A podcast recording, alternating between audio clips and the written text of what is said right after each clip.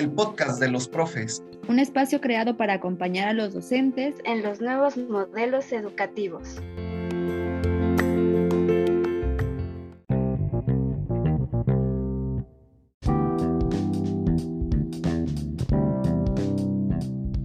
Hola, ¿qué tal? Bienvenidos a un nuevo episodio del podcast de los profes. Y el día de hoy tenemos a una invitada muy especial, licenciada en enseñanza del inglés, egresada de la Facultad de Lenguas de la UNACH, docente de lectura y expresión oral y escrita y de inglés en nivel media superior, la profe Tania Hernández. Hola Tania, ¿cómo estás? Hola, thanks for having me en este capítulo de este podcast que soy fan. Quiero decir, lo escucho cada que subes un, un capítulo. Oh, muchas gracias. Vamos ahí poco a poco subiendo los números en cada capítulo, más personas se, se, suman a esta comunidad de aprendizaje y acompañamiento para los docentes. El día de hoy, aparte de, de ser una, una, gran maestra y compañera, es una amiga personal. He ido a los cumpleaños de todos sus hijos.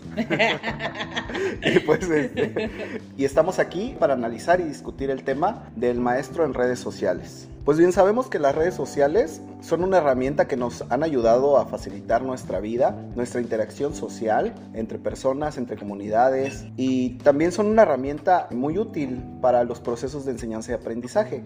Lo que queremos analizar en el capítulo de hoy es cómo se dan este tipo de interacciones y cómo podemos solventarlas o llevarlas de mejor manera cuando tenemos estudiantes adolescentes.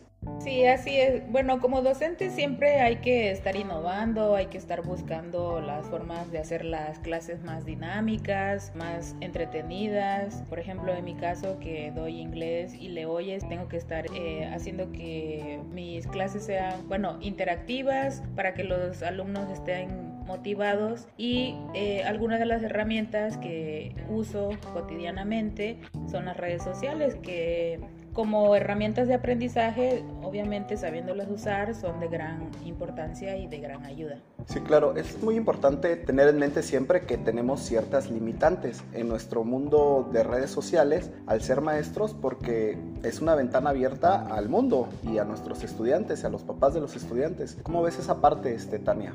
Quiero dar un ejemplo aquí. Anteriormente, cuando empecé a ser una maestra, me gustaba mucho ir con playeras de grupos, por ejemplo, los Beatles, de bandas. Y muchas veces, por ejemplo, los alumnos se me acercaban a preguntarme cuál era mi canción favorita de, de esa banda o que también ellos lo escuchaban. Y entonces, al ya establecer esa plática, ese vínculo, ese vínculo exacto, más interpersonal, de que yo te digo cuál es mi cantante favorito o cuál es mi canción, ellos ya creían que éramos amigos o que ellos se sentían con, con la confianza, no sé, confianza, como que esa barrera de, de maestro-estudiante y, Exacto. Y, y, se sentían como que en un... Cuates, por así decirlo, ¿no? Ajá, sí, sí, entiendo. Y, y, ya muchas veces, este, no sé, abría mi Facebook o había, abría mi Instagram y tenía solicitudes de, de alumnos y eso conllevó también a que tuve que poner mis redes sociales en privado porque ya no podía ser yo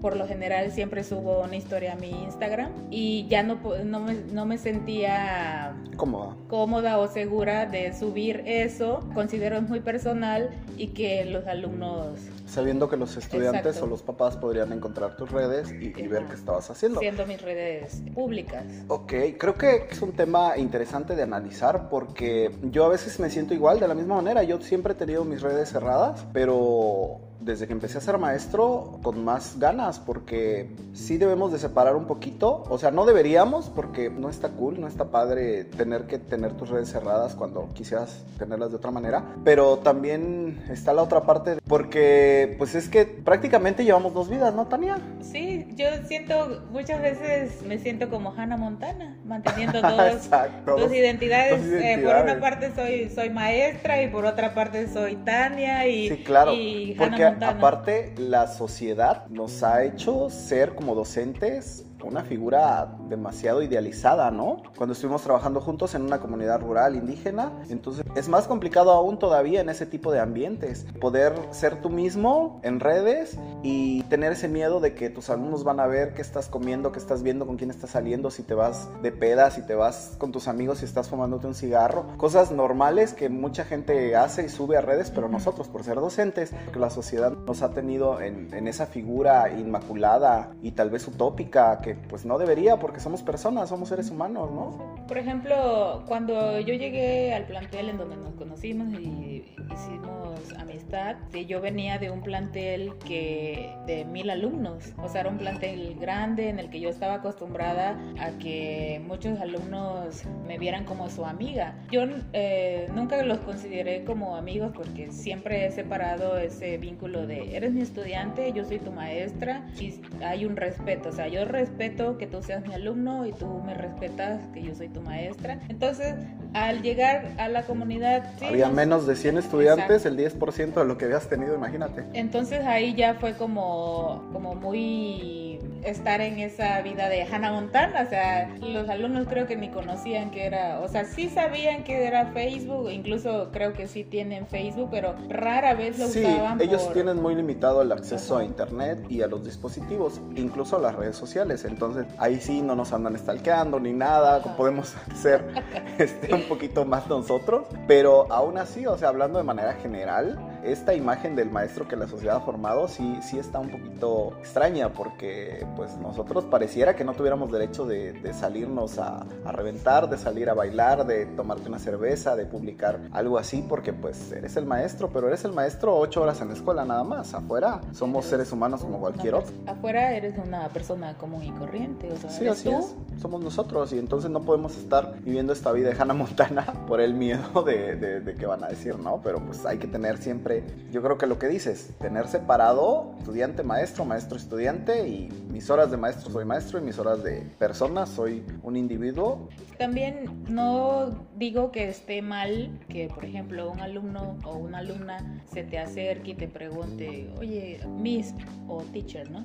¿Qué tipo de música escucha? ¿O cuál es su banda favorita? O sea, creo que también hay que ser un poco empáticos no, y eso es parte, del, de, es parte de la misma educación, del mismo proceso educativo. Este tipo de vínculo que se forma con los estudiantes fuera de las clases, fuera del tema que si nosotros les estamos dando, favorecen a los procesos de enseñanza-aprendizaje.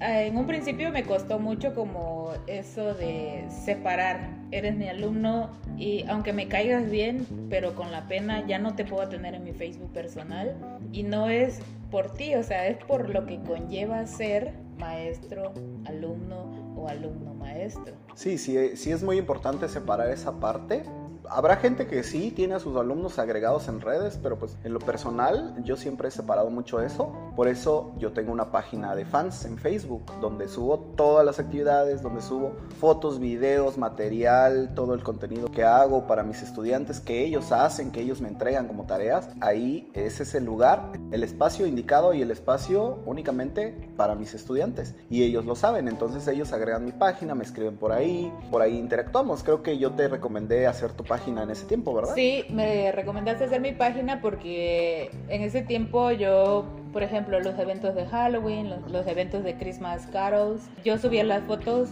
a mi Facebook personal. Entonces, sí, hice mi página, así lo mismo que tú hiciste, de, les di mi user y ya me empezaron a agregar y se empezó a incrementar mi comunidad de, de alumnos en mi página. Incluso yo personalicé, por ejemplo, de que me podían enviar mensaje, pero si es fin de semana en automático te contestaba Sí, un mensaje automático es lo bueno de esas páginas. Puedes poner el horario en que estás disponible y si no estás disponible en ese horario, les contesta un mensaje personalizado donde les dice en qué horario o, el mensaje que tú les quieras dejar. Yo les, les, puse, este, hola, no, por el momento te recuerdo que las clases son de lunes a viernes en un horario de 7 a 3. Pues sí, es que a veces, y más ahorita con la pandemia, pero pues más adelante vamos a, a discutir ese tema.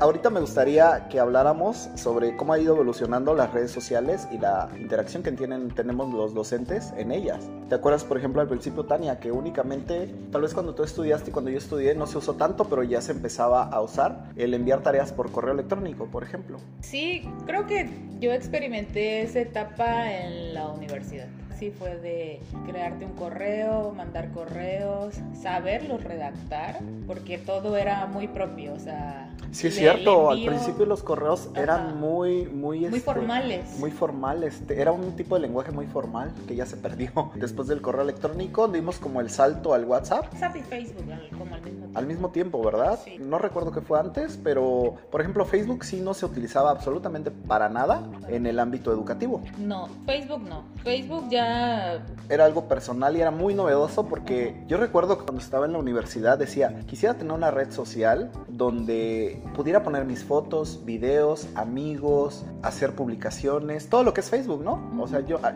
yo sí añoraba esa red social y cuando llegó fue un boom porque dije, aquí es, yo creo que tuve Facebook el segundo año desde que inició y desde ahí, ahí me quedé, buscando a las amistades en Facebook, recomendándola porque muchos no la conocían, le tenían miedo, yo el primer año le tenía, le tenía miedo a Facebook, no le entendía, fue como que entrando de manera, pero pues hasta que quedó y quedó hasta ahorita, ¿no? Yo creo que empecé a tener Facebook cuando recién salió en 2009, me parece, pero casi nunca lo usaba. Creo que lo empecé a usar cuando iba en noveno de la carrera. O sea, ya casi Años después. años después que fue el boom de Facebook en donde Pero ¿sabes qué? Fue antes Twitter, ¿no? Sí, bueno, Salió antes Twitter y Twitter tuvo un boom muy grande, pero todavía es una red social muy importante. Sí. Entonces nos salteamos Twitter, Twitter, yo tuve Twitter desde, creo que igual, el primero o segundo año de que 2009. salió. Fui un usuario muy asiduo de Twitter. ¿Sabes a mí lo que me indujo y lo que me atrapó? Fue que podías tener la interacción con artistas, con gente a la Sí, que admirabas exacto. y la que, bueno, nosotros venimos de un tiempo donde le mandabas cartas a una revista para que la revista se la mandara al publicista de la cantante del grupo. Ujú. En Twitter era directo. Y desde ahí fui muy fan. Fui un usuario muy fuerte de esa red social. luego Twitter lo usabas como tu Diario, per- personal. diario personal. O sea, ahí podías escribir Sí. cosas que... Y hasta la fecha, o sea, Sí. puedes seguir tuiteando tus Pensamientos. tus pensamientos, sentimientos y nadie te va a criticar. o sea, Así es, más que... ah, y pues luego vino Facebook, donde ya dijimos que era para interactuar socialmente con tus amistades. Personas... Familiares, amistades. Ajá, familiares, colegas. amistades. Y ya tenías estas opciones de agregar a quien tú quisieras, nada más, ¿no? Que en Twitter se da de que tú agregues, agregues, agregues, te agreguen, te agreguen, te agreguen y nunca sepas ni quiénes son, ¿no? Pero de repente interactúas porque es demasiada, son demasiados usuarios. El famoso follow me y follow back. Follow back, Follow Friday. todos los, hashtag. sí, yo sé todos esos. Este, después de Facebook se hizo famosa tal vez Instagram, Sí, Instagram. donde Instagram pues subes una foto, subes un reel, subes una historia y es como que tu día a día. En una utopía, en lo perfecto, en lo que muchas veces Instagram es como que maquillar tu vida, ¿no? Sí, bueno, para mí Instagram siempre ha sido eso. Es como más vanidoso. Sí, ¿no? Después de Instagram y ahorita en pandemia, el que tuvo su boom máximo, yo creo que va, a- va a estar cañón que otra red social nueva le, le baje el trono, es TikTok, ¿no? Cabe mencionar que para mí TikTok no A ti no era- te gustaba, ¿verdad? No me gustaba para nada. O sea, yo TikTok lo empecé a querer a finales de 2021, que fue el año pasado. Realmente, en lo personal, no era partidaria de esa red social. ¿Qué era lo que no te gustaba de TikTok?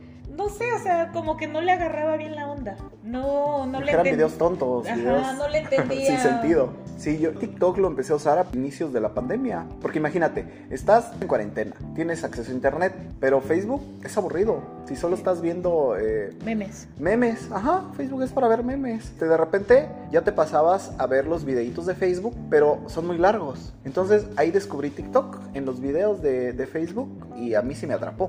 Es muy divertido y muy interesante. Ahora, lo que hicimos muchos docentes en esta pandemia es utilizar estas redes sociales y esta herramienta digital para integrarla a nuestras clases virtuales. Por ejemplo, ya lo he dicho en otros programas, yo empecé a crear contenido en TikTok sobre las materias que imparto. Tuve un impacto muy positivo con mis estudiantes, porque incluso ellos empezaron a hacer TikToks de mis materias cuando teníamos clases presenciales y pues así fuimos creando contenido y sí se ha logrado esta interacción y este mejoramiento del proceso de enseñanza-aprendizaje mediante esta herramienta digital que es TikTok. Tú también la has aplicado, ¿verdad? Sí, claro, eventualmente me di cuenta que eh, sí podía ser una plataforma en donde tú generaras un contenido positivo para tus clases. Entonces tuve la idea que de hecho, no sé si te acuerdas que te consulté, entonces tuve la idea de hacer un concurso de Craving Pumpkin, que es... En español, por favor, en español explícanos qué es. Que es este, una calabaza que tú le extraes la, lo que tiene dentro de la calabaza, la pulpa, por así decirlo. Y al principio yo les había dicho a los alumnos que... Son las de Halloween, ¿verdad? Exacto, de ah, Halloween. Les había dicho a los alumnos que era individual, ¿no? Pero Luego empezó a, Esto, a ver, esto era en pandemia todavía, ¿no? Estamos hablando en, pandemia, en, clases virtuales. En pandemia, clases virtuales, de hecho fue el año pasado. Hice obviamente un flyer, mínimo un minuto, en donde ellos tenían que hacer su diseño de calabaza y, la presentación que obviamente pues tenía que ser en inglés, alusiva a Halloween. Entonces yo jamás me imaginé que el concurso iba a tener un gran boom y un gran auge que llegamos a las 23 mil vistas en TikTok. ¿En TikTok? Son números muy grandes. ¿El hashtag que creaste llegó a ese número de vistas? Sí, el hashtag que creé eh, fue el hashtag que usaron los alumnos, que vieron los jueces para calificar los videos. Se alcanzó 23 mil vistas. Eran más o menos como 100 videos. ¡Wow! ¿Y ¿En, cuánto tiempo fue esto? En una semana.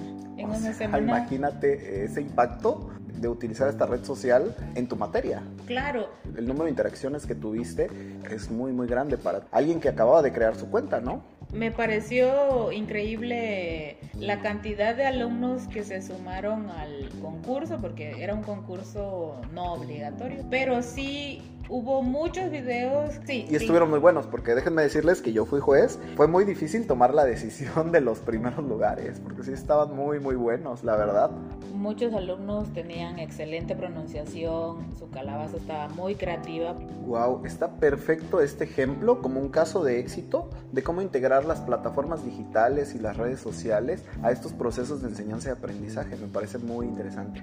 Y pues bueno, otras plataformas emergentes que han tenido su boom en este tiempo, sobre todo de pandemia, podemos mencionar a Google Classroom, Google Meet, Zoom, Teams, todas estas plataformas que nos han ayudado y que nosotros como docentes hemos aprovechado para integrarlas a los procesos, porque la verdad la pandemia nos cayó de sorpresa, ¿no? Recuerdo que nadie tenía conocimiento que era Classroom. Tuvimos que llevar como tres cursos para saber usarlo. Creo que, que no, nadie se lo esperaba, nunca, jamás, que hubiera una declaratoria de emergencia de este tipo, de, de estar encerrados en casa. Y nos cayó tan de sorpresa que yo creo que los protocolos empezaron a activar y nuestras cabezas empezaron a, a funcionar tal vez uno o dos meses después de ver cómo íbamos a dar clases estando en casa, ¿no? Estando en casa, estando lejos, en un plantel que era en una comunidad que no tienen acceso, a, redes, a, internet, jóvenes que nunca han tenido un correo electrónico, que no saben qué es, que para qué sirve. Entonces nos cayó todos tan de sorpresa que a la marcha, la verdad las instituciones, hay instituciones que se pusieron las pilas y empezaron a capacitar a sus docentes. También ahí es un papel muy importante que tuvimos nosotros como docentes de aceptar este tipo de capacitaciones para poder seguir adelante, seguirle el ritmo a este tipo de plataformas y utilizarlas a nuestro favor, que fue muy muy importante este proceso que se dio, este crecimiento que dieron las redes sociales en pandemia. Porque también antes, antes de pandemia, pues todo era sincrónico y quedaba hasta ahí. Al estar en pandemia aprendimos de que también hay, aprendizaje asincrónico y es este proceso de comunicación asincrónica en la educación, desde mi punto de vista es algo que debería seguir continuando a pesar de, de la pandemia. Sí, claro. Emergentemente tuvimos que dar nuestro número de teléfono. Eso era obvio porque no había otra forma de que los alumnos se pusieran en contacto con nosotros más que por WhatsApp. Luego ya empezamos con Classroom y ahí es donde los cursos nos cayeron como anillo al dedo. Creo que en la marcha íbamos aprendiendo tanto los alumnos como los docentes porque era todo nuevo para nosotros. Classroom es una herramienta integral donde puedes organizar tus clases por día, por horario, por entregas, todo el material que les quieres compartir. Puedes incluir videos, audios, eh, archivos, archivos editables, que ellos se integren en equipos, lo editen en línea y te lo envíen a la clase. Entonces es una herramienta que sabiéndolo utilizar bien es muy integral y muy importante de seguir manteniendo.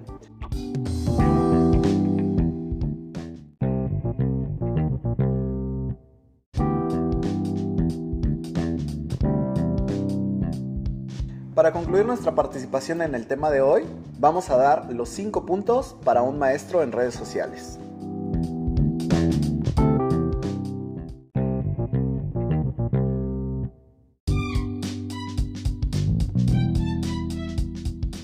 Punto número 1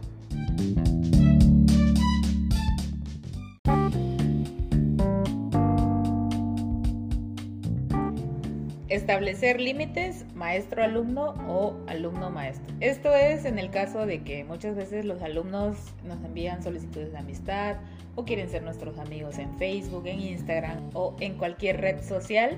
Entonces, establecer desde un principio los límites. Nuestra convivencia o relación es exclusivamente en la escuela.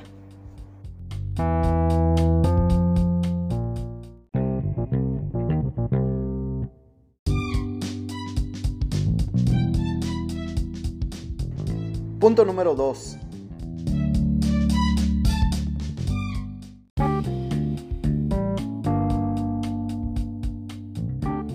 Si eres maestro, sin importar el nivel, créate una página de fans, créate un TikTok educativo, créate una página de YouTube, un blog, donde puedas tú generar contenido educativo que vaya enfocado a las clases que impartes hacia tus estudiantes y así evitar el problema del punto número uno.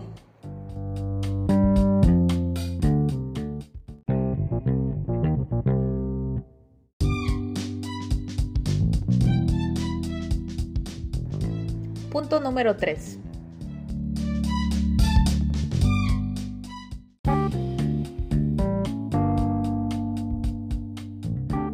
De preferencia, tener tus redes sociales privadas. Esto con el fin de evitar que cualquier alumno te quiera agregar a tu red social favorita o enviarte mensajes a altas horas de la noche o que vean tus fotos personales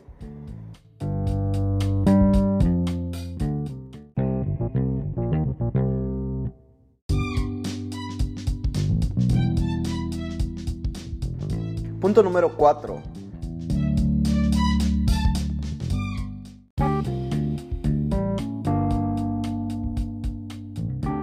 Las redes sociales y la educación no están peleadas. Puedes ayudar e integrar a tus estudiantes a emplear estas nuevas herramientas para resolver problemas y comunicarse digitalmente con otras personas, con sus mismos compañeros o crear estas nuevas interacciones entre maestro-estudiante de manera asincrónica, integrándolas al proceso de enseñanza y aprendizaje.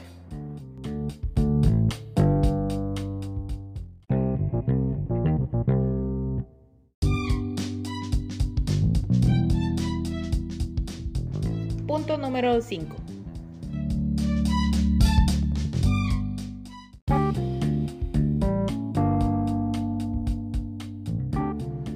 Redes y contenido de tipo social para diseñar tu propio entorno personal de aprendizaje.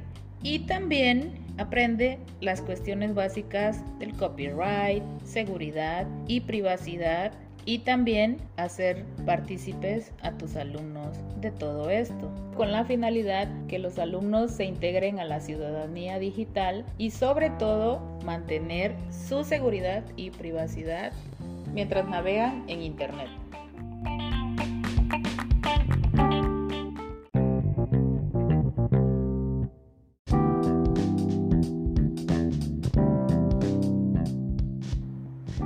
ya para terminar este capítulo, me gustaría, Tania, que nos compartieras tus redes sociales. Sí, voy a compartir mi página de Facebook, es mi blog educativo, lo pueden encontrar como Miss Tania Hernández. A mí me pueden seguir en Facebook como arroba ing Julián Marín, porque todo lo demás es, privado. bueno, Tania, te agradezco que nos hayas acompañado en este capítulo de El Podcast de los Profes. Gracias a ti por invitarme, disfruté mucho grabar este podcast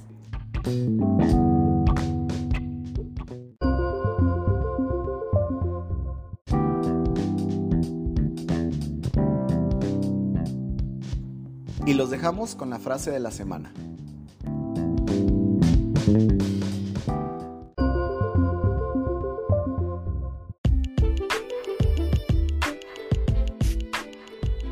Es el supremo arte del maestro despertar la curiosidad en la expresión creativa y conocimiento.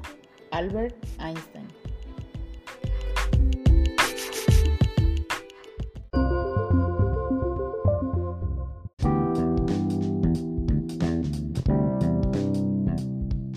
Nos vemos en el próximo capítulo del podcast de los profes.